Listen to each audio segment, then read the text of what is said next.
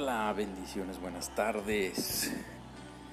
Este martes 13 de julio 2021, gracias a Dios, aquí estamos subiendo una nueva prédica. Esta no te la puedes perder porque está impresionante, de verdad, si quieres que tu fe crezca al nivel que Dios quiere que crezca porque Él se agrada de los que tienen fe y es imposible agradar a Dios cuando no tenemos fe, así lo dice la Escritura.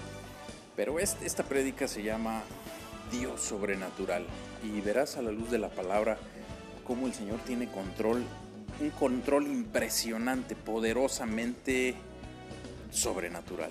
Así que no te la puedes perder y, si quieres dejarnos algún comentario, con gusto, mándanos un correo a pláticascristianas.yahoo.com y será un placer para nosotros saludarte y bendecirte. Sé pues bienvenido y estamos en contacto. Bendiciones.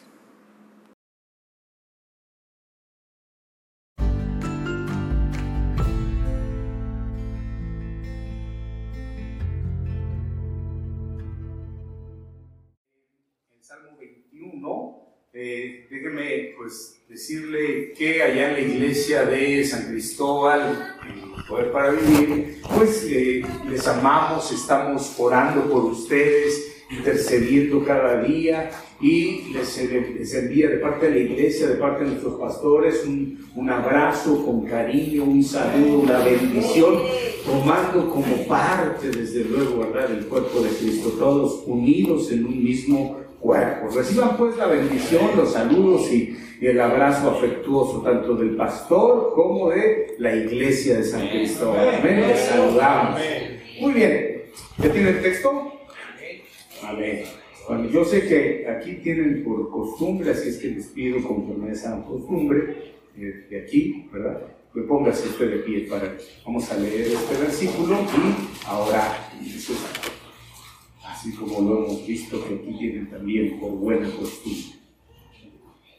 Salmo 21, verso 13, hoy que es 11 de julio del año 2021, vamos a darle lectura, dice la escritura, engrandécete, oh Señor, en tu poder, cantaremos y alabaremos tu poderío. Amén. Amén. Oremos al Señor.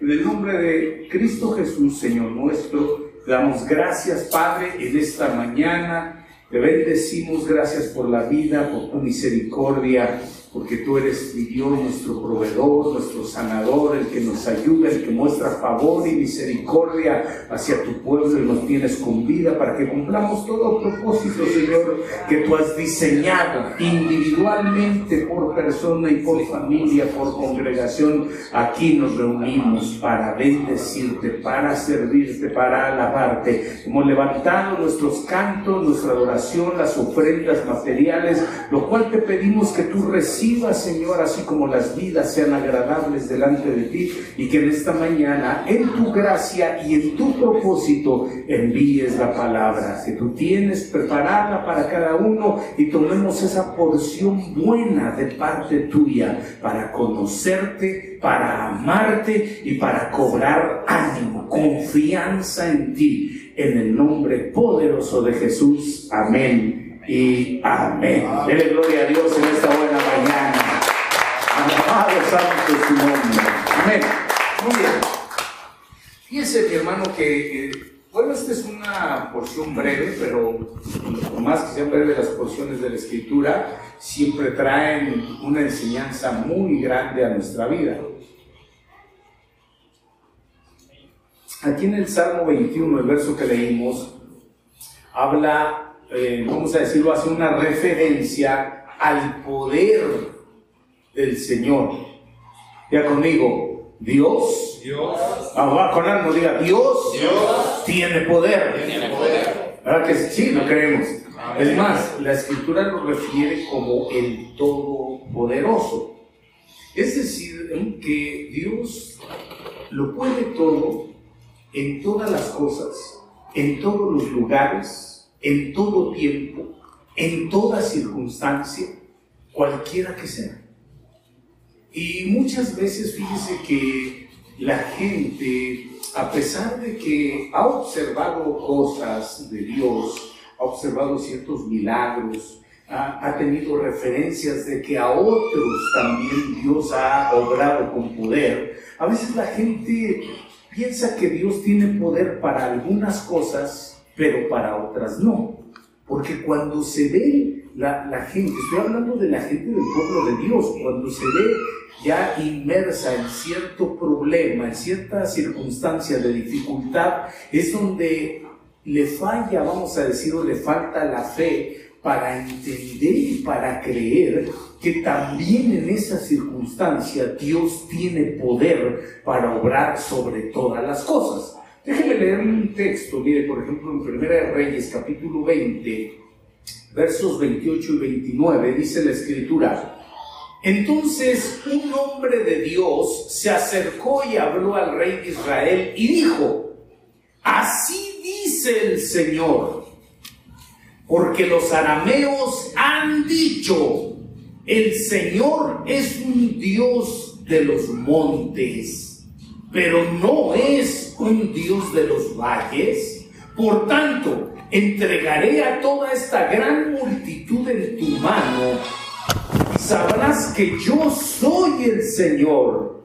Acamparon unos frente a otros por siete días y sucedió que al séptimo día comenzó la batalla y los hijos de Israel mataron de los arameos a cien mil hombres de a pie en un solo día. Bien, le voy a comentar tantito. En este pasaje lo que está narrando es que cuando el pueblo de Dios se iba a enfrentar, con atención, se iba a enfrentar contra aquel ejército extranjero, contra enemigos, los arameos, pero los arameos cometieron, cometieron un grave error, vamos a decirlo así, no importando en ese momento la condición del pueblo de Israel, que no era, vamos a decir, como muy buena, pero los arameos hablaron una palabra contra el Señor. Escuchen.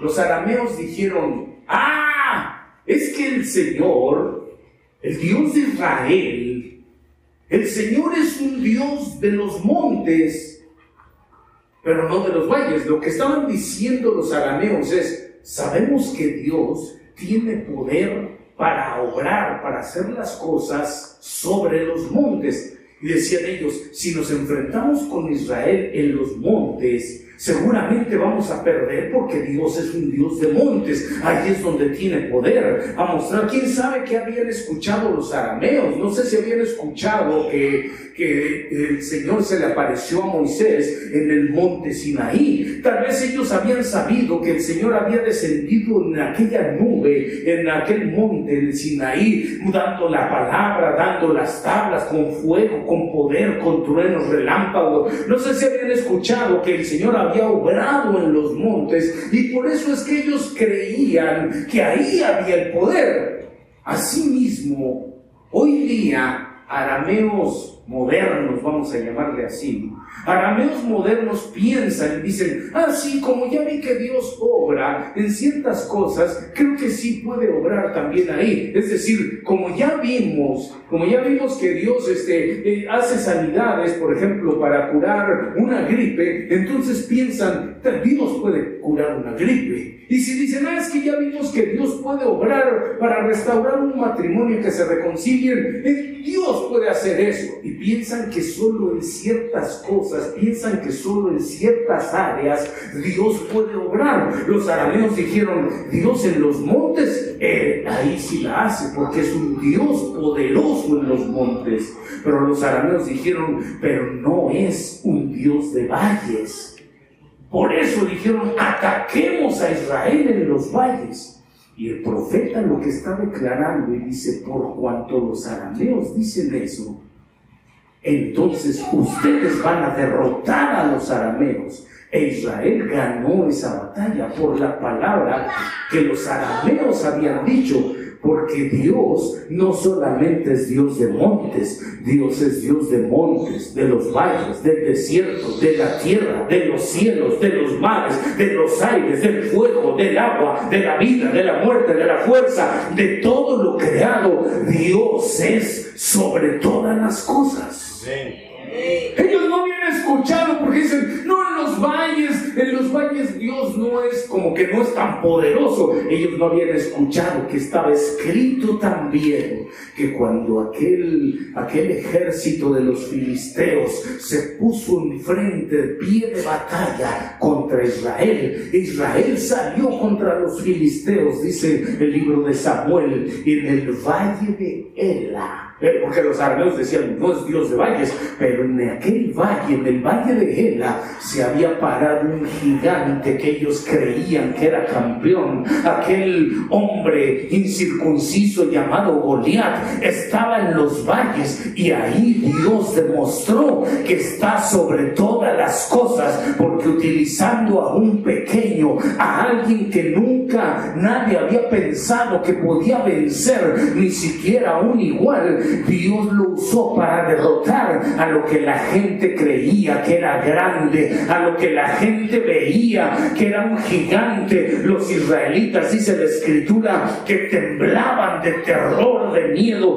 cuando aquel gigante se les había parado en el valle. Hermano, muchas veces sabe que hoy en día cuando el problema, la adversidad, la circunstancia, la economía, la escasez, la enfermedad, el problema laboral, el problema matrimonial se para enfrente de la gente, hay algunos que no conocen todavía porque dicen, ay, es que está gigante, como dijo el siervo, no conocen al verdadero gigante que está con su pueblo para enfrentarlo. No importa si sea en el monte o sea en el valle, Dios es sobre todas las cosas.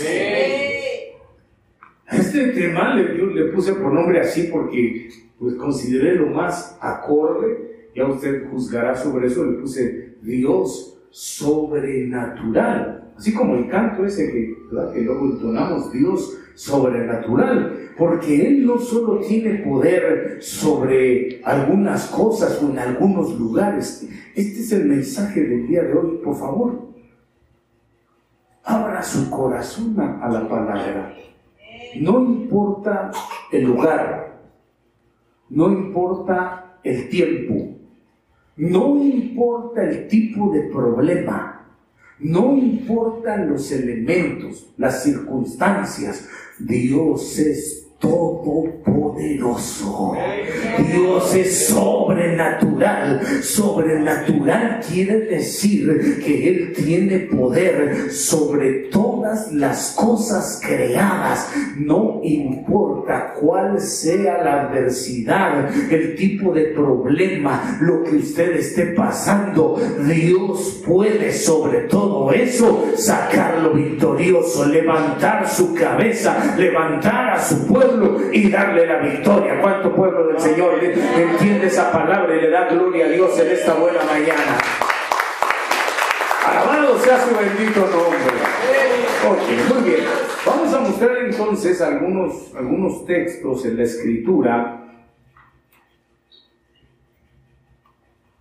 donde se puede apreciar el poder que tiene Dios sobre todas las cosas, o por lo menos sobre las que me dé tiempo de mostrar.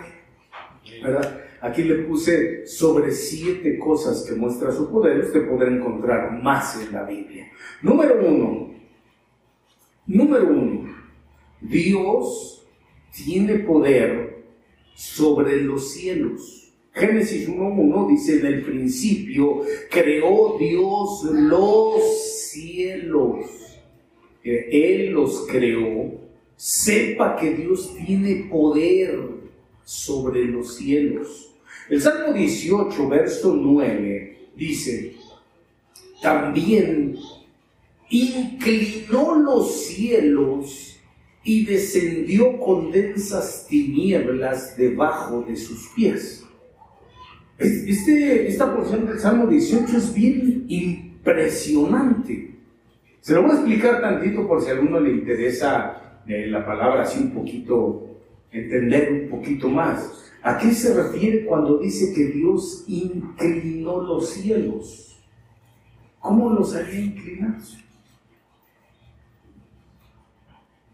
¿Sí? ¿Ya vio que, que dice? Dios inclinó los cielos y descendió Dios con densas tinieblas debajo de sus pies. esta porción se refiere a cuando en aquel pasaje del monte Sinaí, usted lo encuentra en Éxodo capítulo 19, cuando dice la escritura que el Señor le había dicho a Moisés, dile al pueblo que se prepare, porque al tercer día yo voy a descender. Dile al pueblo que se prepare, dile que se consagre, dile que lave sus vestiduras y dile que no tenga contacto sexual con sus mujeres. Dile que estén limpios porque al tercer día yo descenderé, dice el Señor. Es una sombra eso de ahora que al tercer día, después de que él subió, pues dice Hechos capítulo 1, verso 8, cuando, cuando él subió, cuando él ascendió y les, y dijeron a aquellos varones, varones galileos, que estás viendo hacia los cielos, este mismo Jesús que subió, así descenderá, en una nube descenderá, de ahí contado para acá, al tercer día, es decir, al tercer milenio, también el Señor va a descender pero este Salmo 18 a lo que se refiere es cuando sucedió allá en el Éxodo, en el monte Sinaí, cuando el Señor descendió sobre aquel monte. Y he escuchado muchos predicadores que dicen muchas cosas, pero lo que dice la Escritura es que la forma como Él descendió, cuando aquellas nubes llegaron sobre el monte,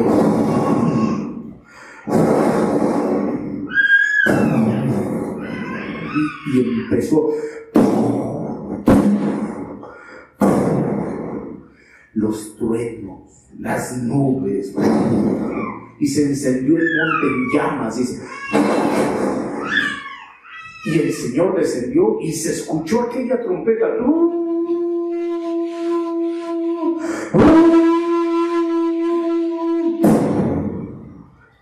Y empezó el Señor a hablar. Es cuando el pueblo decía, ay Moisés, que ya no nos hable, que ya no nos hable el Señor. Ay, vamos a morir, pero ustedes pidieron que les hable, que ya no nos hable, nos vamos a morir. Y entonces que te hable a ti. Ay, que te hable a ti. Ay, después ahí nos dice qué cosa te dice.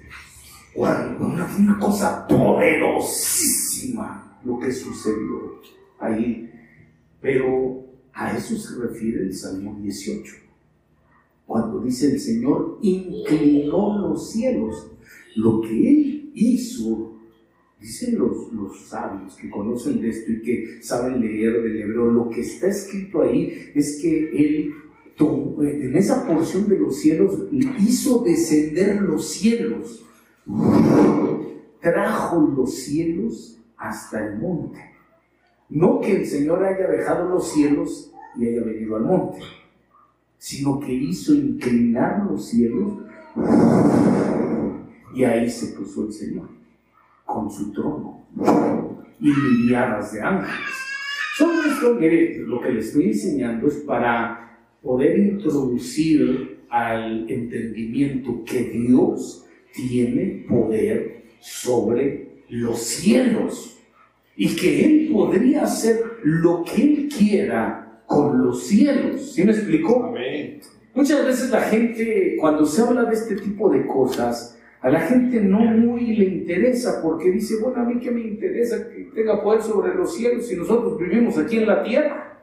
Pero eso podrá decir alguien que no se fija qué dice la escritura. A mí sí me interesa saber el poder que Dios tiene sobre los cielos, porque lo que pasa en los cielos repercute aquí en la tierra con su pueblo.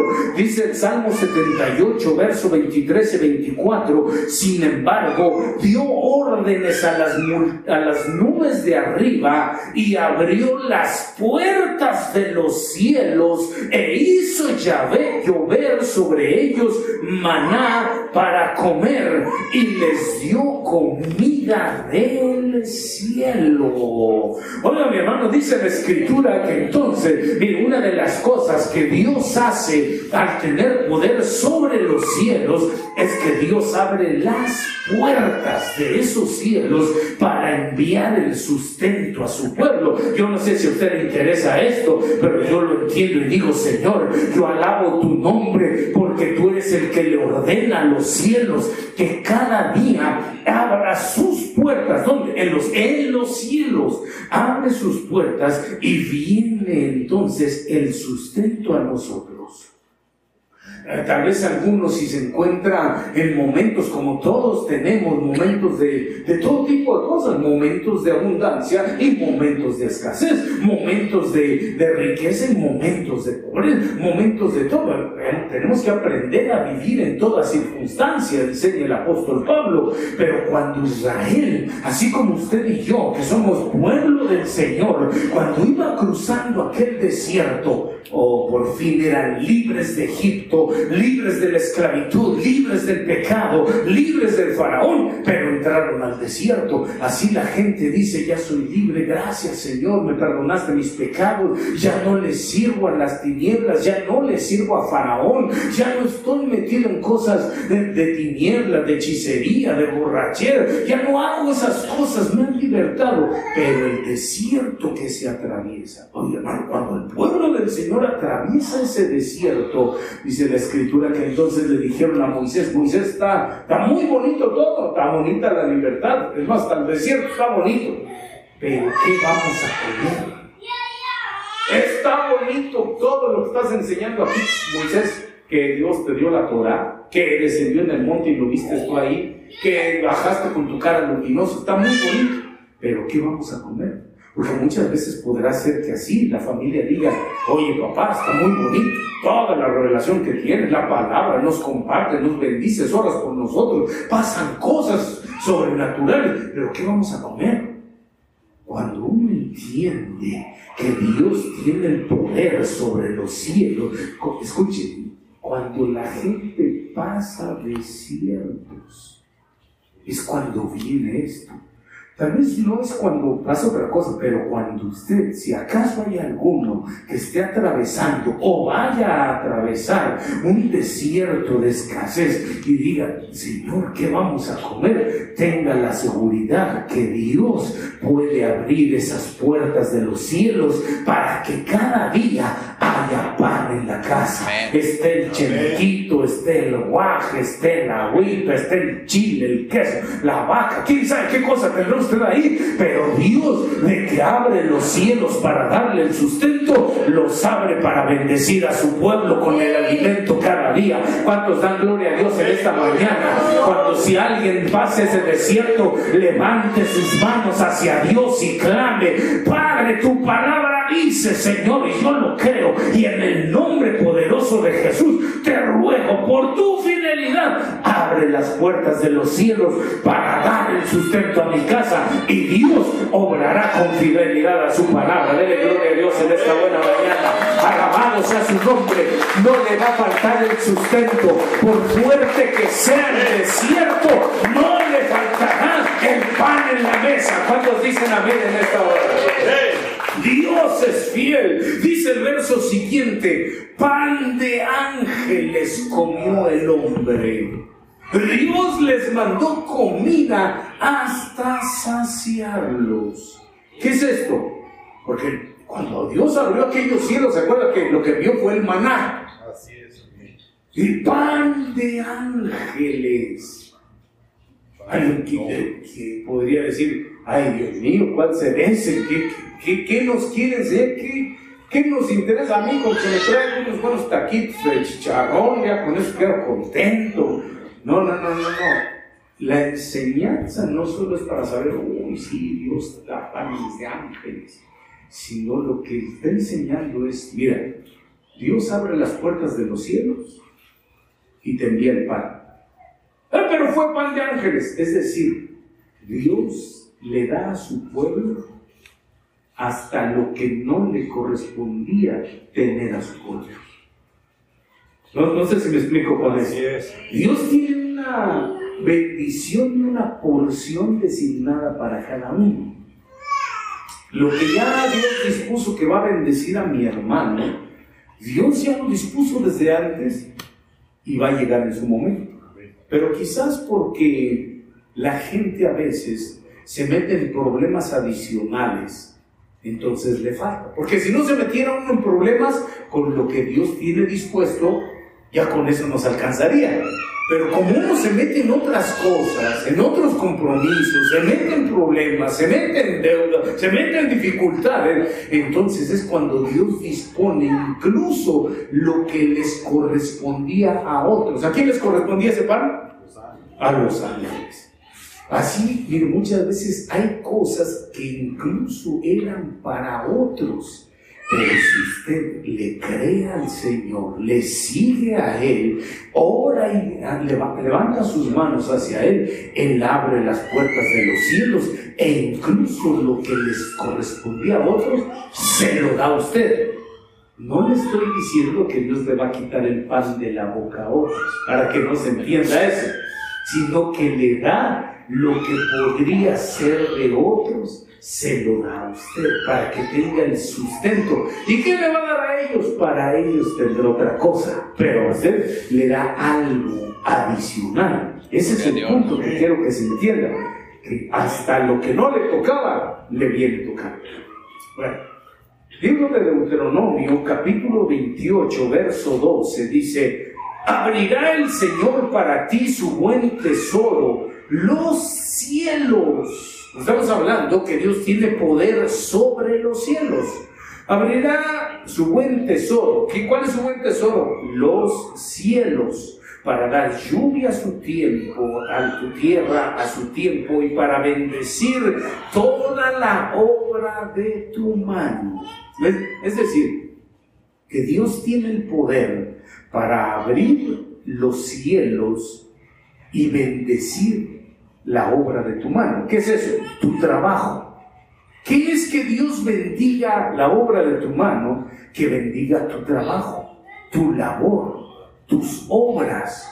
Esto es cuando, sabe que muchas veces la gente eh, tal vez estuvo acostumbrada que por algún tiempo, cuando hacía las cosas, cuando hacía su trabajo, su labor, imagínense las mujeres en casa, que hacen la comida, que hacen el aseo, las que se dedican a la casa. Las que son trabajadoras, ahora como algunos estoy viendo, pues bueno, en la casa y también en la labor. Y, y todo salía muy bonito, todas las cosas, había una prosperidad, pero a lo mejor llega un momento en que cambien las circunstancias y, tal vez haya adversidad y la gente dice, no solo las mujeres, los hombres, el que es campesino y, siempre había buena, buena cosecha, buena siembra, buenas lluvias y la tierra le daba, pero llega el momento en que quizás la obra de sus manos ya no sea buena, no le salgan las cosas. ¿Y por qué no le salió el trabajo?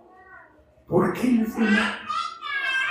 Ya están trabajando los que trabajan así con manualidades, ya se les quebró, ya se le quebró la prótesis que está trabajando, el gancho, ya se le fue la raya de más el dibujar. Ya no le salió pues el trámite como, como uno quisiera. Ya la inyección se dobló la aguja.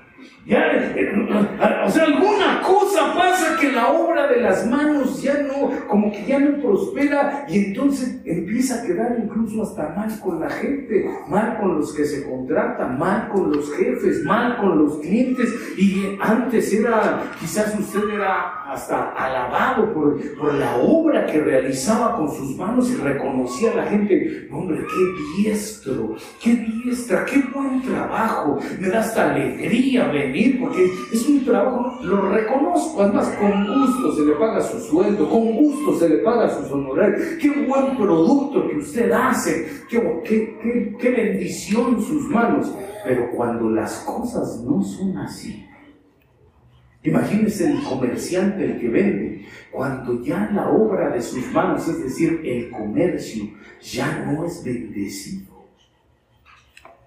Cuando es así, debemos entender que depende, para que su trabajo prospere, depende que Dios abra los cielos su buen tesoro para bendecir la obra de sus manos. Si usted entiende estas cosas y dice, Señor, yo creo que tú tienes poder sobre los cielos para abrirlos y bendecir la obra de las manos. Aquí están mis manos, Señor, ten misericordia. Perdóname si a lo mejor no he hecho las cosas bien con mis manos y se ha cometido errores, si ha cometido faltas, quizás alguno haya cometido pecados con sus manos en su trabajo. Perdóname, Señor, sean mis manos limpias, abre los cielos y bendícelas para que mi trabajo vuelva a prosperar, vuelva a dar el fruto, haya bendición, haya alegría y haya abundancia. ¿Cuántos dicen amén? Pero depende que Dios abra los cielos.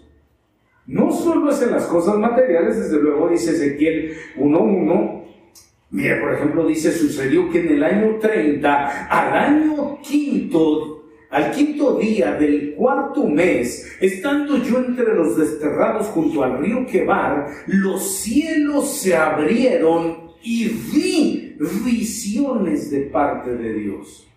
Pero cuando los cielos se abren, uno puede tener visiones de parte de Dios. No que tenga usted visiones por haber fumado algo, hermano, porque, ¿verdad? Porque de repente sí hay algunos así visionudos que se sabe que en alguna congregación llegaban y así con el pastor, pastor, una visión ¿Cómo no, mi hermano? Si estaba bien enajenado ahí de lo que.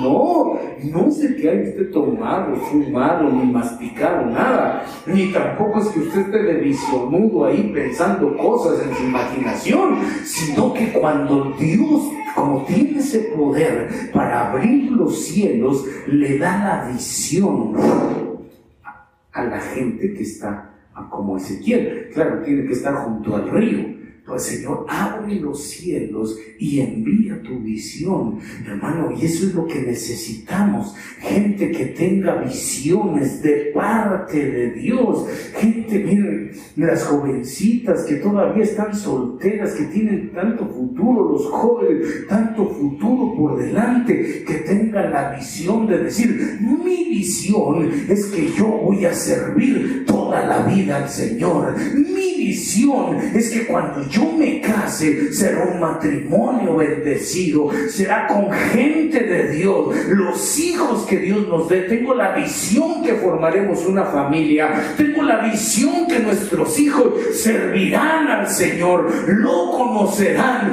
lo honrarán y Dios estará con ellos. Tengo la visión que en mi casa habitará la presencia del Señor. Esa es la visión que tengo para mi vida, para mi familia y de ser servirle, de honrarle, la visión de predicar su palabra, de llevar su amor, de ser un reflejo de Él. Tengo la visión, hermano, también en lo material, en lo secular. Tengo la visión de seguir adelante, de estudiar algo más, de poner un trabajito, de poner un negocito. Tengo la visión que Dios, si yo lo honro, Él también me va a honrar a mí y vamos a salir adelante. Seremos bendecidos. Esa es mi visión.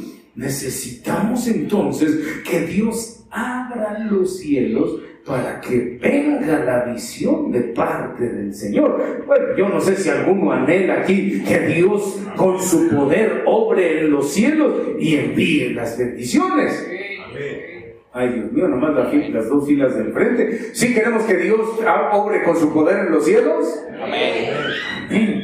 Porque desde ahí es donde dice Efesios, porque Él nos ha bendecido con toda bendición espiritual en los lugares celestiales, es decir, en los cielos, desde ahí vienen las bendiciones. El poder que Dios tiene en los cielos, ahí esa es la importancia. Bueno, ahora, vean, número dos, Éxodo capítulo 14, voy a tratar de ir rápido. Éxodo 14, verso 21 dice, extendió Moisés su mano sobre el mar y el Señor por medio de un fuerte viento solano que sopló toda la noche, hizo que el mar retrocediera y cambió el mar en tierra seca y fueron divididas las aguas. Número dos, poder sobre las aguas. Dios tiene poder sobre las aguas. Él es el que abrió el mar. Él es el que dice la escritura, lo hizo retroceder.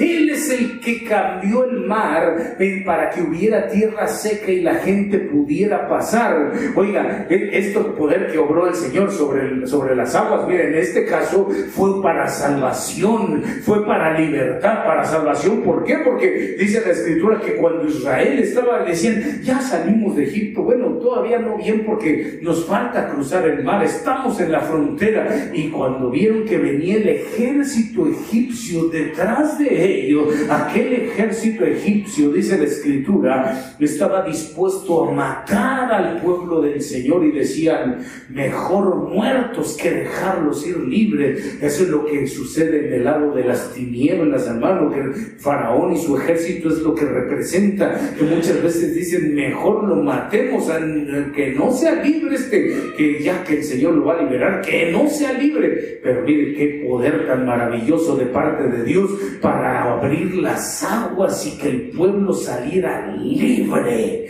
libre, salvado, bendecido, victorioso. Y esto es, usted sabe, cuando nos enfrentamos a aquel mar de problemas, de obstáculos, cuando la gente siente que atrás de ella tiene a Faraón persiguiéndolo.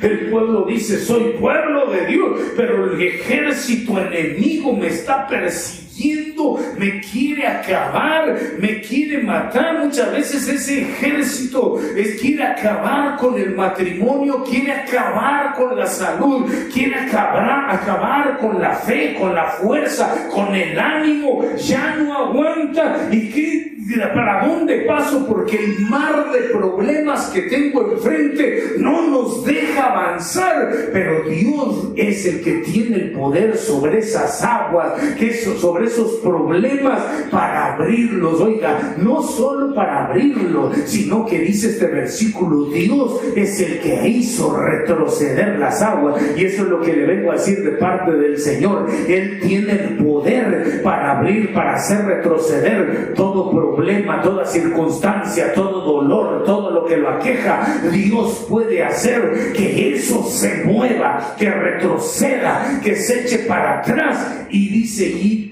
cambiar las aguas, cambiar el mar en tierra seca. Dios tiene el poder para cambiar las cosas, para cambiar la situación. Dios tiene el poder para cambiar las circunstancias. ¿Por qué tendríamos que tener fe para algunas cosas y para otras no? Ah, es que Dios sí tiene poder para esto, pero para este problema, ay no, pero si no viste que le ayudó al hermano, a la familia, sí para ellos, pero nosotros, ¿por qué no? ¿Por qué solo alabar al Señor? ¿Por qué solo cuando le va bien? ¿Por qué solo cuando las cosas están, vamos a decir, eh, adecuadas, bendecidas? Es fácil venir a servir a Dios cuando hay buena salud, cuando hay buena economía, cuando las circunstancias en la familia, en el trabajo, en el hogar, en el matrimonio, en la iglesia misma, cuando todo va bien, es fácil venir y decir, oh Señor, eres grande, levanto mis manos hacia ti, levanto mis manos, levanto mis manos, levanto. Eso es fácil, pero cuando están los problemas enfrente, ahí es cuando usted tiene que echar mano de la palabra y saber que Dios tiene poder sobre todas las cosas, aún sobre el mar, sobre las aguas, sobre los problemas, para hacerlo retroceder y que usted salga victorioso, camine firme en medio de esas cosas, de ese problema. Usted puede pasar caminando firme, seguro que Dios obra con poder. ¿Cuántos dicen amén en esta hora? Dale un aplauso al bendito que vive para siempre. Dice la escritura en el libro de Josué capítulo 3.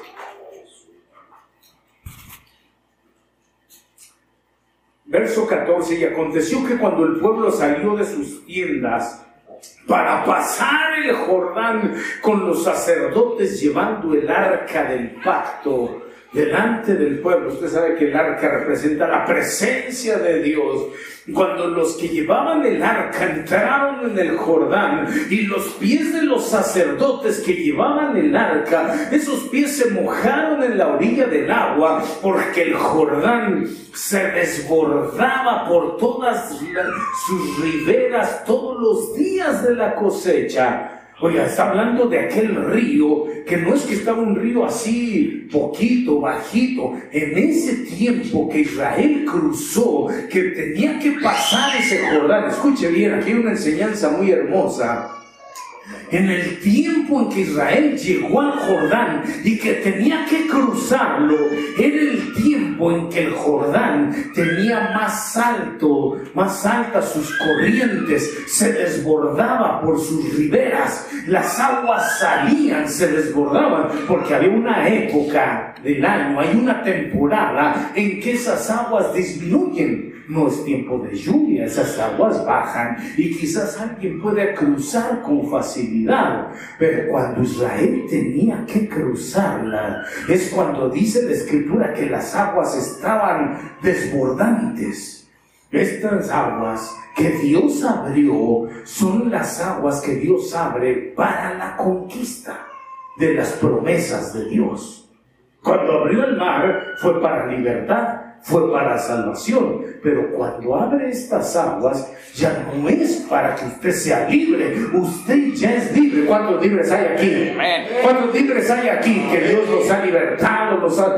Dios nos ha sacado de Egipto y nos hizo cruzar el mar. El bautismo, las aguas, dice Corintios. Ese fue el bautismo. Pero cuando después de pasar los desiertos, porque déjeme decirle que el desierto no es para siempre. El desierto tiene un límite, el desierto tiene un final, el desierto se va a acabar cuando crucemos las aguas del Jordán.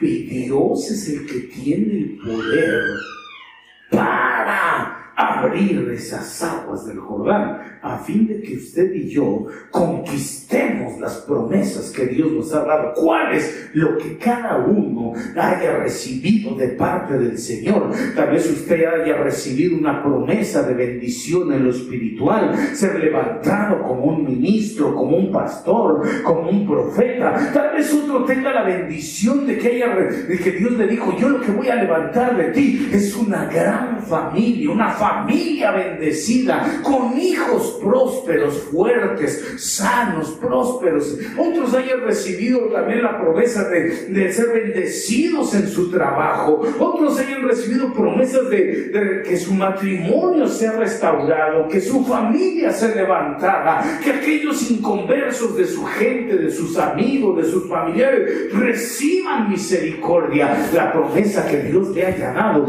esa es la que hay que entrar a conquistar a Canaán. Pero en el tiempo en que uno llega a esas aguas, es cuando las aguas están más crecidas. No es fácil. No es fácil. El Jordán no lo podríamos cruzar si Dios no obrara con su poder. Dice la escritura que cuando aquellos sacerdotes que llevaban el arca, ¿qué es lo que se necesita para que Dios abra estas aguas? Se necesita que los sacerdotes porten el arca que porten la presencia del Señor y que estén dispuestos a meterse a esas aguas, las aguas de la humillación que representa el Jordán, el Yardén o el Yardán, el que desciende de Dan, cuando los sacerdotes se humillan, cuando el caminar de aquellos sacerdotes empiezan a pisar esas aguas, el caminar de los sacerdotes que porta la presencia se vuelve humilde, el Señor abre las aguas. Dice la escritura que cuando las plantas de los pies de los sacerdotes pisaron aquellas aguas, hermano, las aguas se abrieron porque Dios tiene el poder sobre esas aguas. Esas aguas tanto pueden representar el instrumento que Dios usa para que usted se humille solito y Dios lo bendiga, o pueden representar el obstáculo mayor, el impedimento que hay para que la gente entre a Canaán. Y si no, si no lo cruza, entonces la gente sigue viviendo en el desierto. Se da la vuelta y se vuelve al desierto. Se vuelve a meter al desierto. Otra vez el círculo del desierto, a caminar en círculos. Pero Dios tiene poder para abrirlas y para que su pueblo sea un pueblo conquistador, fuerte para la guerra, poderoso en batalla, un pueblo hermano. Este no es el poder de la fuerza física, de la fuerza bruta, es el poder sacerdotal que lleva la presencia del Señor. Cuando los sacerdotes están dispuestos a aportar esa presencia y otros dicen, yo toco la trompeta, vemos de que entraron a a, conquistar. Y todas las cosas que pasaron, derribaron muros, derribaron gigantes, conquistaron pueblos, hicieron hazaña, pueblos más grandes y poderosos que ellos fueron echados delante de ellos, porque el Señor obró con poder abriendo aquellas aguas. Pueblo del Señor, sepa que Dios tiene poder para quitar todos los obstáculos que le impiden entrar a conquistar la vida de usted no está diseñada para seguir en los desiertos, sino para tomar toda promesa que Dios ha dado. Él tiene el poder para abrir esas aguas. Dele gloria a Dios en esta mañana. Alabado sea su bendito nombre. Tú tienes poder sobre las aguas, Señor. Oiga. Dios es así. Dice la escritura en Génesis capítulo 7. Entonces el Señor dijo a Noé, entra en el arca tú y todos los de tu casa, porque he visto que solo tú eres justo. Verso 4. Porque dentro de siete días haré llover sobre la tierra 40 días y 40 noches y borraré de la faz de la tierra a todos los servidores. Mire, ahí el Señor, usted sabe, envió las aguas sepa que no solo las puede quitar, también las puede enviar. A final de cuentas, Dios es el que tiene poder sobre las aguas. Dios las puede quitar o las puede enviar. En serio, cuando hay esos ciclones, inundaciones, sepa que Dios es el que está también obrando con poder sobre esas aguas. No es de tener miedo, porque lo que dice la escritura, número uno, que la tierra ya no va a ser, ya no va a perecer todo ser viviente por las aguas. Dios hizo un pacto que ya no lo va a hacer así. Por eso es que muchas veces se inunda una ciudad, pero no se inunda toda la tierra. Dios hizo un pacto. Génesis 9, ahí está, y no lo va a volver a hacer. Pero cuando Dios envió el diluvio de Noé, lo que dice la escritura es que dice, voy a quitar toda carne, que perezca toda carne. Dios envía las aguas para que muera toda carne. Entiéndase, la, la enseñanza o la aplicación práctica que tenemos que entender, porque las aguas aquí del diluvio representan también a los problemas. Lo que tenemos que aprender es que muchas veces los problemas llegan para, que, para hacer morir toda carnalidad. Todas esas obras de la carne que Dios ve que hay sobre la tierra es lo que tiene que morir, por lo menos en nosotros. Dice Gálatas capítulo 5. Evidentes pues son todas las obras de la carne. Inmoralidades, fornicaciones, adulterios, hechicerías, abominaciones, pleitos, celos, ira, contienda, disensión, murmuración y todas las que se le parezcan. Dicen por ahí los buenos abogados, como un experimento. Es enunciativo y no es limitativo. ¿Verdad? ¿Qué se dice? Quiere decir, a todas las que se le parezcan, dice la, todas las semejantes, dice el apóstol Pablo, no solo estas. Cuando la gente se conduce de una manera carnal, no solo en un área, porque mire, ya uno es pleitista, pero todavía tiene celos, iras, llega a su casa y contiende, y luego tiene un problema y va a consultar en la brujería, y tiene fornicaciones, borracheras, orgías, dicen, le van a liberar las aguas Ay, para que se muera, solo para que se muera su carne. En otras palabras, si se sigue en las carnalidades, podrían llegar las aguas del diluvio. O sea, los problemas que hacen que, que la gente se aplique, se discipline y haga morir la carne. Porque solo estando en medio a veces de tantos problemas que la gente, ah, Señor, ahora sí, de verdad, ahora sí, ahora sí ya no lo vuelvo a hacer. Ah, ya no vuelvo, ya no, ya no voy a pelear, ya no voy a hacer esto, ya no voy a... Miren, los que son... No voy a adelantar lo que usted piensa, porque no, que usted aquí estoy diciendo cosas en contra de nada. Pero las obras de la carne que tenga cada uno, cuando ya están los problemas es cuando Señor ya... ¿Y qué es hay que hacer para que no lo maten esos problemas? Métase al arca. Obedezca al Señor y métase al arca, el instrumento de salvación que Dios dio, que es el Señor Jesucristo, para que se libre de ese problema. Bueno, ay Dios mío, me estoy tardando aquí con las aguas y ya no Dice en el libro de Jonás capítulo 1 verso 4, y el Señor desató sobre el mar un fuerte viento y una tempestad tan grande que el mar, en el, en el mar, que el barco estuvo a punto de romperse. La tormenta en el mar de Jonás. Le digo, Dios tiene poder sobre las aguas cuando Dios envía las tormentas como a Jonás, nadie las puede quitar, porque Dios es el que tiene el poder sobre esas aguas.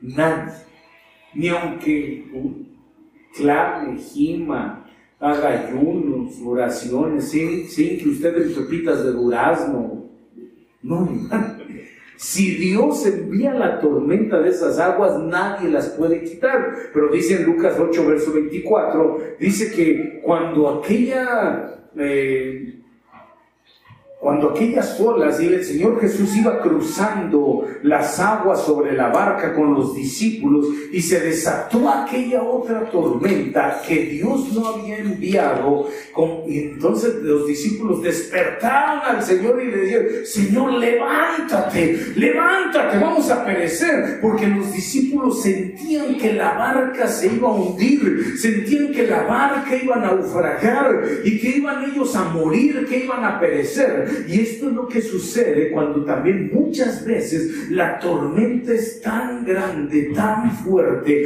cuando las aguas se levantan y azotan contra aquella tormenta, contra aquella barca, perdón, es tan fuerte que la gente piensa que va a perecer. La barca, usted sabe, tiene varias representaciones. Una de ellas es la casa. La barca representa la casa, el hogar, así como el arca de Noé, también ahí en la barca los discípulos. La barca representa la casa y muchas veces la tormenta está tan fuerte que los discípulos, por más que se hayan entrenado con el Señor, que hayan escuchado su palabra día y noche, eran discípulos Iban con él, iban al campo con él, subían al monte con él, comían con él, dormían con él. Eh, eran discípulos, se metieron a lo profundo con él, pero en el momento de la tormenta estaban con miedo, gritando, Señor, levántate, perecemos. Por más que la gente sepa de la palabra, por más que la gente se haya discipulado, que camine con el Señor, cuando están las olas de las aguas tan fuertes, la gente piensa que la barca se va a hundir. Piensa que no va a haber solución a su problema, cree que todo se acabó, que en cualquier momento se rompe aquello y se viene todo abajo, que hasta ahí llegó, no, que ya no puede hacer nada, es el momento, dice la escritura, que el Señor se levantó y reprendió aquellas olas y el mar vino, se calmó y hubo una gran bonanza, hubo una gran calma, porque el Señor es todopoderoso, que tiene poder sobre las aguas. Incluso dice la escritura que en otro pasaje relativo, que iban, los discípulos iban en la barca, el Señor llegó y los alcanzó caminando sobre las aguas. Dios puede caminar sobre los problemas de nosotros y reprender a toda agua que quiera romper su barca. No se desespere, pueblo de Dios, si hay problemas por los que usted piensa que la barca se va a hundir, piensa que la barca se va a romper y que usted se va a hundir porque la gente ya se siente así, hundida en la economía, hundida en el problema, hundida en la desesperación, hundida, hermano, en las cosas ya hasta mentales, psicológicas, siente que no puede. Dios, el Señor se puede levantar para traer la calma sobre las aguas que Él le ordena y usted puede llegar al otro lado para cumplir los propósitos que Dios tiene sobre usted. Dele gloria a Dios en esta buena tarde. Alabado sea su bendito nombre, Señor. Él tiene ese poder, camina sobre las aguas y no solo, una cosa que no solo Él, para que usted comprende el poder que Él tiene sobre esas aguas. No solo que Él camine, sino que cuando Pedro le dijo, Señor, eres tú. Sí soy yo. Si eres tú, haz que yo también camine sobre esas aguas. Ven, le dijo. Y se bajó de la barca y empezó a caminar sobrenatural. Dios, como tiene ese poder, puede ser que no solo la presencia de Él llegue sobre el poder, sino darle para que usted se levante con poder y camine sobre todo problema. Alabado sea su bendito nombre. Caminará usted sobre todo problema. Usted estará encima del problema y no el problema encima de usted. Dele gloria a Dios. Bendito sea tu nombre, Señor.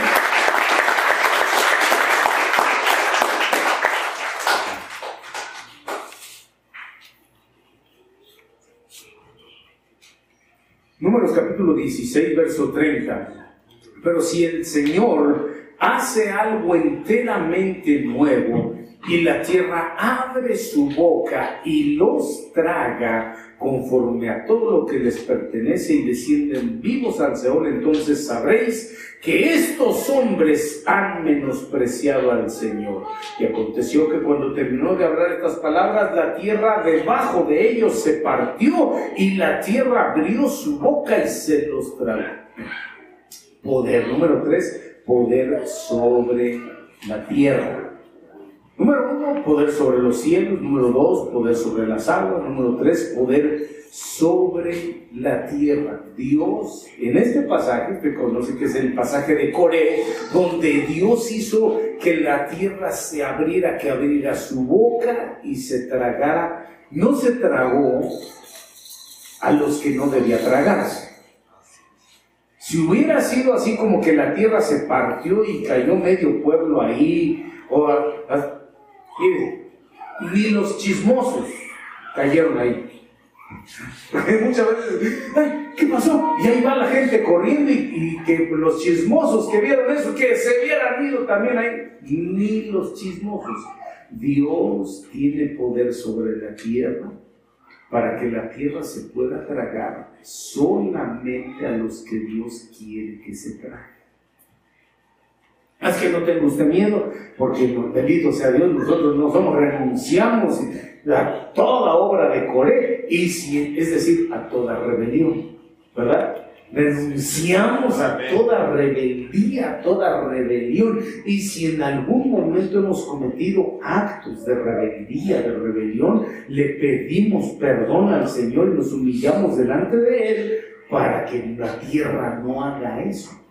Porque la tierra es lo que dice, dice Moisés, si la tierra abre su boca y pasan cosas enteramente nuevas que nunca hayan pasado y entonces la tierra se los traga, sabrán que el Señor es el que lo hizo porque estos han menospreciado al Señor con su rebeldía. Entonces, cuando la gente empieza a sufrir de cosas enteramente nuevas, Dice, ay, mira, es tanta la situación a la que ya llegamos que nunca antes nos había pasado esto, porque sí habíamos tenido problemas, pero no es enteramente nuevo, no nos había pasado. Y no podíamos tener este problema. Y no habíamos llegado a esta situación. Y es enteramente nuevo. Eso uno tendría que meditar y decir, no será que la tierra está abriendo su boca y se lo está tragando.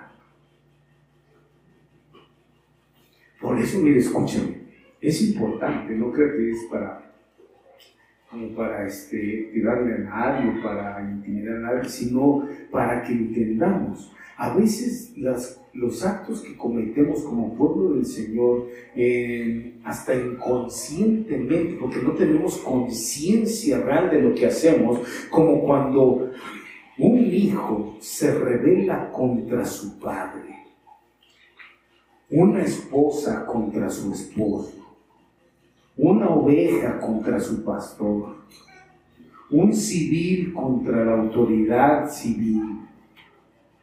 Eso es lo que hizo Corea.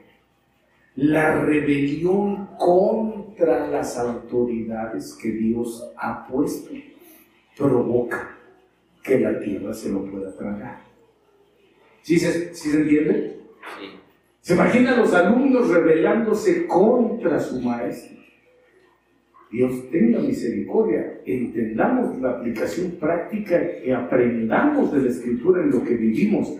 Ahora, por ejemplo, que Dios bendiga a los maestros, pero ¿qué, qué tipo de consecuencias cree que le pueden llegar cuando van en marchas, en rebeldías y hacen tantas cosas? Que ahora les enseñen eso, revelarse a los niños de las escuelas.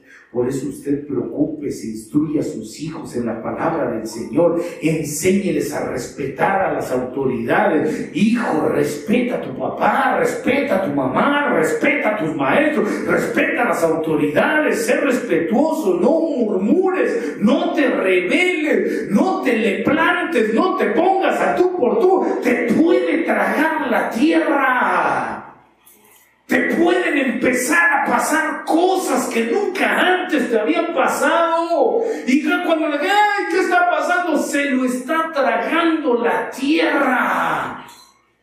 Y este otro, ¿por qué también aquí? Este es de los chismosos que viene a ver, pero él no se lo va a tragar si él no se reveló. Le vendrá otra cosa por ser chismoso, pero si no es rebelde, no se lo traga. Solo a los que se revelan contra la autoridad puesta por Dios.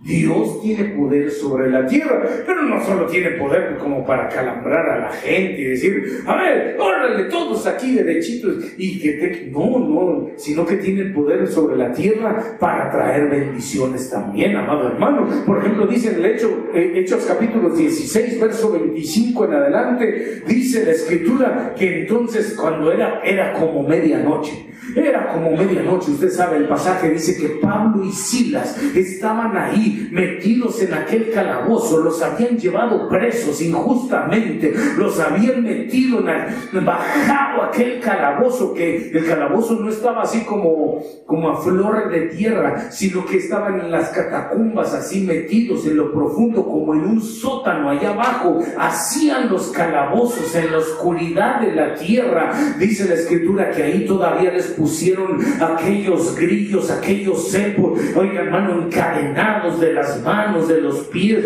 en aquellas cárceles, aquellos calabozos, cuando ellos en vez de reclamar, usted sabe, miren hermano, a Dios ya le será enseñado, a Dios no no se le reclama. Si alguien en alguna ocasión le haya enseñado, Dios tenga misericordia, usted sabrá, pero a Dios no se le reclama. Si alguien le dijo, reclámele a Dios, reclame sus bendiciones. En la Biblia en ningún momento dice que usted reclame. Usted reclama y se le pone a tú por tú a Dios y a ver cómo le va. A Dios se le suplica, se le ora, se le pide, se le clama, se le pide misericordia. Pablo y Silas, a pesar de esta circunstancia, en vez de reclamar, dice la escritura que entonces oraban y cantaban al Señor. Le cantaban himnos, le cantaban salmos. Oiga, mi hermano, y mire qué poderoso, qué, qué, qué poderosa también es la alabanza al Señor cuando se levantan los cantos de agradecimiento, reconociendo el poder, reconociendo la grandeza del Señor, sabiendo que a pesar de estar en esa circunstancia, metidos en lo profundo de la tierra, en aquel calabozo, yo no sé qué salmo cantarían, tal vez el salmo que leímos hoy, cantarían del poderío del Señor, cuando ellos, hermano, no habían terminado de cantar, dice la escritura que vino aquel terremoto, oye, este es un terremoto sobrenatural, sepa que cuando vienen los temblores, los terremotos, no es una cosa natural, no es porque la tierra solita mueva sus placas, sus, las, esas cosas tectónicas, sí se mueven, pero porque Dios hace que se muevan. El terremoto, el temblor, es algo sobrenatural. Dice la escritura que se simbraron. Oiga, que aquella cosa se empezó a mover la tierra con un terremoto tan fuerte, tan grande, que se cayó, se abrieron las puertas de las cárceles y se cayeron las cadenas. ¿Cómo se van a caer las cadenas? Se caen desde las paredes donde estaban, porque era la cadena en la mano del siervo y en la pared, el pie, la cadena en el pie, en el tobillo y en la pared. Se cayeron, se desprendieron de aquellas paredes de los calabozos y cayeron las cadenas, la tierra se cimbró. Pero esto es, una, es algo sobrenatural, porque oiga, en un terremoto así, por lo menos se les hubiera caído el calabozo encima. ¿Sí o no? Porque no dice la escritura, y también arriba del calabozo las casas se cayeron, las casas se cayeron las puertas, se cayeron las láminas, porque cuando Dios cuando Dios envía cosas como esta, lo que dice la escritura, hablando en Reyes, es que el Señor envía un ángel que causa el terremoto. Y ahí, escúcheme, en los temblores se va a caer solo lo que se tenga que caer. Se va a derribar solo lo que se tenga que derribar. Se se va a romper lo que se tenga que romper, lo que Dios quiera que se caiga, que se rompe que se desmorone, eso es lo que se va a caer. La gente a veces sí hay que tener precaución y hay que salir cuando tiembla la tierra y eso, pero no, si usted entiende esta palabra y usted sabe que el Señor tiene el poder sobre la tierra, si usted está ahí por causa de Pablo, de Silas, no se les vino encima todo, por causa de uno de sus escogidos, Dios puede librar en medio de un gran temblor de un gran terremoto, que no se le caiga encima el edificio a la gente. ¿Qué, terremoto tan, tan chistoso? Se, se abrieron las puertas y no se cayó ni una pared. Solo se abrieron las puertas. Porque Dios tiene el poder sobrenatural eh, para los que alabamos al Señor, ¿cuántos alabamos al Señor? Ahora, para los del grupo de alabanza, panderos, coros, banderas, para, eh, para todos los que somos de, esto es algo poderosísimo, una alabanza poderosa, nada más que dice, oraban y cantaban a Dios. Si la gente de la alabanza quiere que cause cosas sobrenaturales de parte de Dios, no solo es cantar, no solo es tocar, no solo es correr, no solo es gritar. Primero oraban y después cantaban. Sí se Es decir, no solo que venga aquí uno y así como que tantito se pone uno en oración, es como un símbolo. Si usted tiene una vida de oración, cuando levante los cantos o cuando toque aquel pandero, cuando vea aquella bandera, hermano, Dios puede hacer que se simbren las cosas, que tiemble la tierra, que se abran las puertas de las cárceles, que la gente a su alrededor sea libre, que pasen cosas sobrenaturales. Porque Dios tiene poder sobre la tierra. Dele gloria a Dios en esta buena tarde. Alabado sea su bendito nombre. Dios tiene poder sobre la tierra. Miren, nada porque ya no nos da más tiempo, pero Dios es el que bendice a la tierra, el que la hace que dé el producto, el fruto, que crezcan las plantas, que crezcan los árboles, que haya las frutas, las verduras, que los animalitos puedan comer la hierba verde. Si Dios no quisiera, esa tierra sería pobre, pero como Dios bendice a la tierra, usted y yo tenemos, disfrutamos de todo todas esas cosas. Acuérdese de esto, cada vez que usted tenga la comida ya a su mesa, sepa, imagínese, piense el proceso de bendición que Dios ha hecho. Dios abrió los cielos, Dios envió las aguas y Dios bendijo a la tierra. Todo eso para que crezca el pan, para que crezca el fruto, para que crezca el trigo, para que crezca la hierba y la vaca, en lo que usted se vaya a comer, pueda comer, se alimente y usted tenga, tenga leche, tenga carne, tenga huevo, la gallina. Dios es el que bendice a esa tierra. Dios tiene el poder. Porque cuando Dios quiere en alguna tierra, también la seca. Y no hace que no produzca. Dios crea desiertos también. Tiene el poder para hacer eso. Pero para usted, dice Deuteronomio capítulo 8, verso 7, porque el Señor tu Dios te trae a una tierra buena a una tierra de corrientes de aguas, de fuentes, de manantiales que fluyen por valles y colinas, una tierra de trigo y cebada, de viñas, higueras y granados, una tierra de aceite de oliva y miel, una tierra donde comerás el pan sin escasez, donde nada te faltará, una tierra cuyas piedras son hierro y cuyos montes puede sacar cobre. Dios hace que la tierra te otorgue todas esas bendiciones. Amén. Poder sobre los aires. Voy a intentar terminar. Éxodo 10, verso 13, y extendió Moisés su vara sobre la tierra de Egipto, y el Señor hizo pasar un viento del oriente sobre el país a todo aquel día y aquella noche, y al venir la mañana el viento del oriente trajo langostas. Dios le ordena los vientos. Tiene poder sobre los vientos, sobre los aires.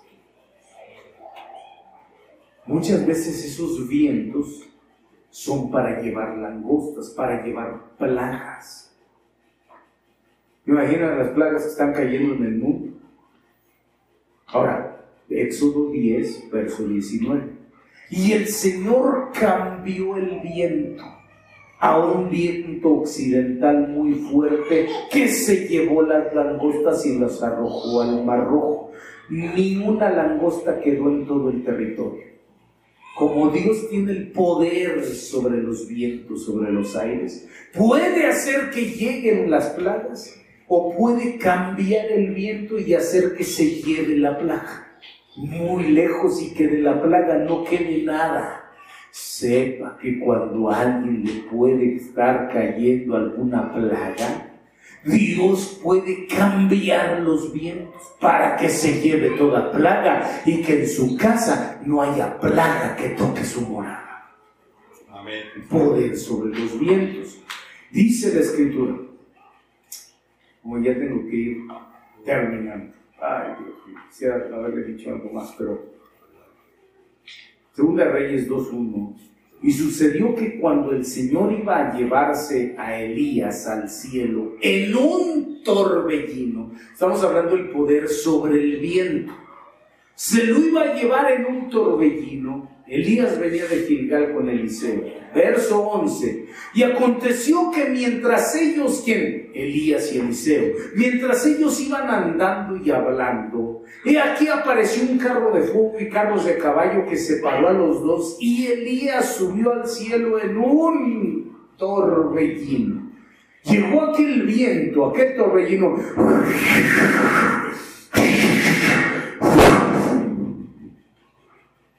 Habla del arrebatamiento.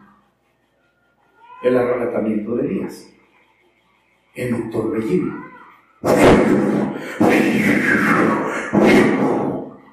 Y se llevó a Eliseo. No sé si alguno de ustedes, o varios, o muchos, entienden lo que es un torbellino. Aquel remolino. Lo que creo que aquí en Chiapas le dicen la culebra, ¿va? La culebra, cuando desde en el cielo las nubes que se forman así, el tornado. Y, a veces decirle desde allá se ve como, una cola, pues, como una. Y cuando azota, ahí en San Cristóbal, antes muy seguido azotaba por el mercado, y, ¿verdad? ¿Ah que sí?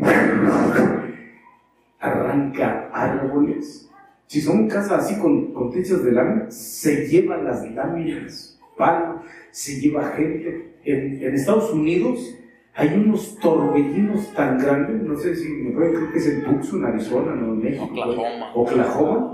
En Oklahoma, tan grandes son los, los torbellinos que se llevan carros, caballos, tornados, caballos, carros, casas, las arrancan. ¿Cómo sería de fuerte este torbellino, este viento que se llevó a Eliseo para levantarlo? Elías, Elías, perdón, pues se llevó Elías, alguien pegó el pelo de Elías, ya viejón, pesadón, ¿qué fuerza tendría? Pero como Dios tiene poder sobre los vientos, usa los vientos para llevarse solo a los que se tiene que llevar. Qué raro torbellino, ¿verdad? Iban, caminando juntos, iban Elías y Eliseo. Ya, iban caminando, regresaban ya. Y, y cuando Eliseo dijo, ¡ay, Padre mío! Los carros de Israel, la gente de a caballo, y vino el torbellino, y se llevó a Elías. ¿Por qué no se llevó a Eliseo? ¿No se, ¿No se ha puesto a pensar en eso? Si fuera un torbellino de esos así normales, como que se, se lleva todo. Pero ¿por qué no? ¿Por qué solo se llevó a Elías? Porque Dios es el que tiene el poder para indicar, tanto en lo plano natural como en el plano espiritual, qué es lo que se tiene que llevar esos vientos, qué es lo que tiene que suceder con esos vientos. Cuando sea el arrebatamiento de la misma manera, se va a llevar solo que se tenga que llevar. Ni aunque haya Eliseos caminando a un lado de los Elías, se van a quedar los Eliseos. Así es que, eh, no sé en el matrimonio, pero a ver, pregúntele quién de los dos es Elías y quién de los dos es Eliseo. ¿Verdad? ¿Quién será? Porque hermanos, imaginen que cuando ya va subiendo uno, va subiendo el otro, y él, la gente se ay, no me dejes. Ahora sí no me dejes, ¿verdad? Pero sí que me decías que me ibas a dejar. Y, no, no se Bueno, sí, oiga, aquel torbellino se llevó el día y él dice, ay, ay, llévenme. Tan es así que dos versos después dice, a Elías se le cayó el manto y Eliseo recogió el manto y empezó a caminar y las cosas que hizo con el manto. Qué torbellino tan raro, fíjese. Levanta casas, levanta carros, levanta gente y un trapo, un manto, ¿cuánto puede pesar? Del torbellino se vino y se vino cayendo el trapo y el torbellino no tuvo fuerza para jalarle el trapo. No es eso, es que Dios tiene poder sobre los vientos para que se lleven solo lo que se tienen que llevar y dejen en la tierra lo que sabe que le van a servir a los Eliseos. Alabado sea su bendito nombre. Dios le va a dejar a usted todo lo que a usted le va a servir para que usted siga haciendo la obra del Señor. Den un aplauso al bendito que vive para siempre. Alabado sea su nombre. Dios sobrenatural. Bueno, vimos cuántos aspectos. Número uno, poder sobre los cielos. Número dos, poder sobre las aguas. Número tres, poder sobre la tierra. Número cuatro, poder sobre los vientos. le voy a decir cuáles son los otros y ahí los busca usted porque ya tenemos que terminar. Número cinco es poder sobre el fuego. Número cinco es poder sobre el fuego. Primera Reyes 18, 37, lo checa. Elías y descendió fuego del cielo del poder sobre el fuego y para todas las cosas en las que Dios usa el fuego, Dios con su poder para, hacer, para quemar todo lo que se tenga que quemar y para librar a todo lo que tenga que librar del fuego. No tenga miedo. Si aunque usted lo metan al horno de fuego como aquellos hebreos, Dios si está en medio del fuego, solo le quemarán las ataduras y usted sale libre en el nombre de Jesús. Poder sobre el fuego, bendito sea su nombre. Número 6. Dios tiene poder sobre todo ser creado. ¿Qué es esto? Principados, potestades, gobernadores, huestes ángeles, arcángeles, querubines, serafines, hombres, animales, sobre las cosas inanimadas, sobre todo lo creado, Dios tiene poder. En aquel pasaje del, hijo pródigo, cuando se fue de la casa del padre y malgastó toda la herencia, toda la hacienda, y acabó con todo viviendo perdidamente, dice que entonces el hambre visitó a aquel lugar. El hambre vino a aquel lugar. No está hablando que tuvo hambre de quiero comer, sino que la potestad espiritual llamada hambre la visitó. Eh, y, bueno, no me da tiempo de explicarle, pero sepa que Dios tiene poder sobre eso para no dejar pasar hambre. Usted nada más sea justo y Dios verá que no verá justo desamparado ni a su simiente que bendice para, para que la potestad del hambre, no la potestad del hambre, la potestad de los espíritus malos, los espíritus atormentadores, sobre todos Dios tiene poder sobre todo ser, sobre la legión del Gadareno, sobre todos ser Dios tiene poder. Y número siete, Dios tiene poder sobre la vida y la muerte. Él tiene poder para dar vida. Todos los que estamos aquí, que venimos al camino del Señor, Él le dio a usted la vida. Él lo hizo vivir. Aunque usted se pudo haber muerto en el vientre de su mamá, o lo querían desechar, o lo querían abortar, o sufrió el accidente, la enfermedad, lo que sea, Dios, como tiene el poder sobre la vida, le dio la vida a usted. Le dio la vida.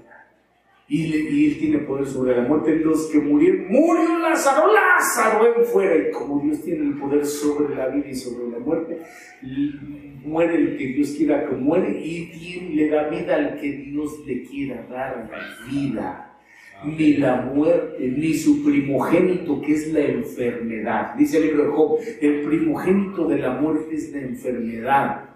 Dios, el Señor tiene poder sobre la muerte y su primogénito. Por eso sanó al paralítico, sanó a los ciegos, sanó a los sordos, sanó al epiléptico. Dios levantaba a todos. Él sana y levanta a todos los que Él quiere sanar y levantar, porque Él es el Señor Todopoderoso que es sobrenatural. Dele alabanza al Señor.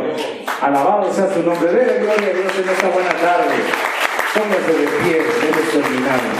Vamos a orar, dele gracias a Dios, Dios Padre, te damos gracias, Señor, y te bendecimos. Gracias por este día, por tu amor, tu misericordia, por la oportunidad de estar aquí, de poder servirte, Padre, que nos has dado fuerza, que nos has dado la vida, que nos has dado la oportunidad, Padre. En tus manos nos encomendamos, Señor, pidiéndote que tú nos acompañes, que vaya tu presencia con nosotros, entendiendo que tú tienes el poder sobre todas las cosas, que eres Dios sobre los cielos, en la tierra, en el mar, en los montes, en los valles, en, las colinas, en los desiertos, donde quiera que tu pueblo esté, en el fuego, en el agua, en la tierra, en la posición que se encuentre, sea en un palacio, o sea en un horno de fuego, sea en una cárcel,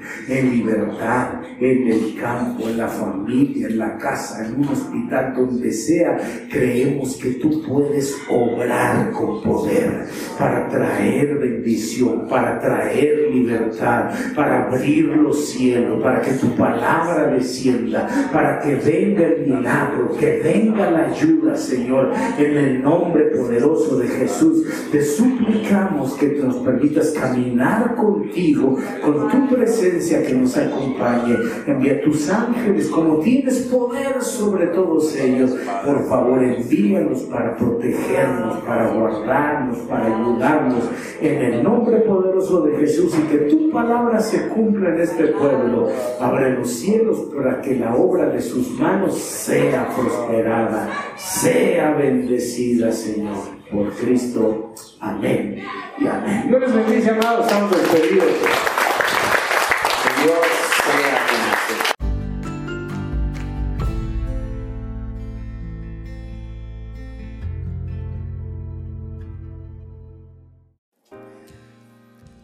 con mm, Gracias por escucharnos, espero haya sido de mucha edificación y estate pendiente, estamos subiendo constantemente pláticas cristianas predicas y comentarios. Dios te bendiga mucho.